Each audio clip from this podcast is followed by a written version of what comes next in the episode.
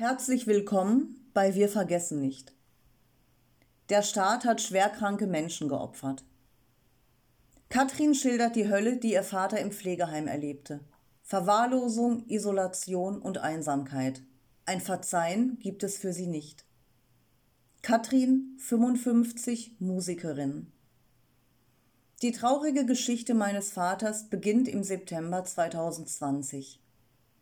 Er war schwer an Parkinson und an Demenz erkrankt.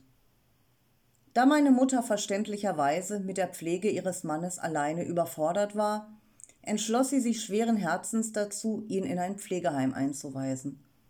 Sie dachte, sie tut damit das Beste für ihn. Was dann aber geschah, schockiert mich bis heute. Mit diesem Schritt, dazu noch zu Corona-Zeiten, begann für meinen Vater die Hölle auf Erden.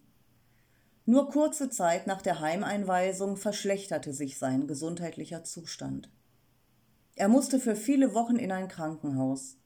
Nur eine kurze Zeit lang durften wir ihn dort noch besuchen, bis von staatlicher Seite von heute auf morgen ein striktes Besuchsverbot erlassen wurde. Ein an Parkinson und Demenz erkrankter Mensch kann das natürlich überhaupt nicht verstehen, was da passierte.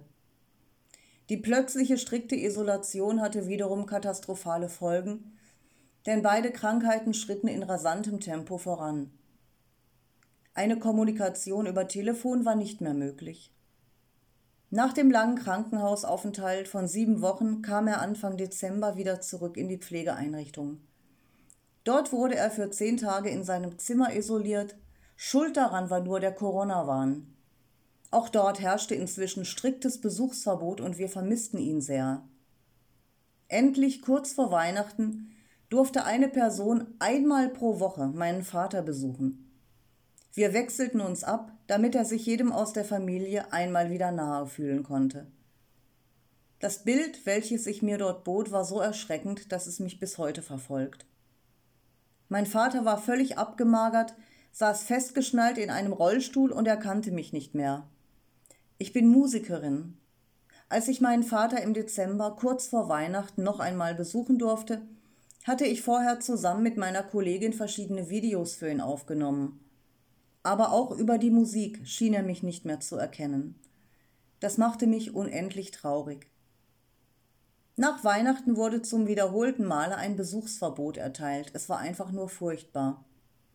Ende März 2021 erlitt mein Vater einen schweren Sturz, bei dem er sich einen Oberschenkelhalsbruch zuzog und wieder ins Krankenhaus eingeliefert werden musste. Er wurde operiert und wir konnten ihn nicht trösten, er hat alles alleine durchstehen müssen.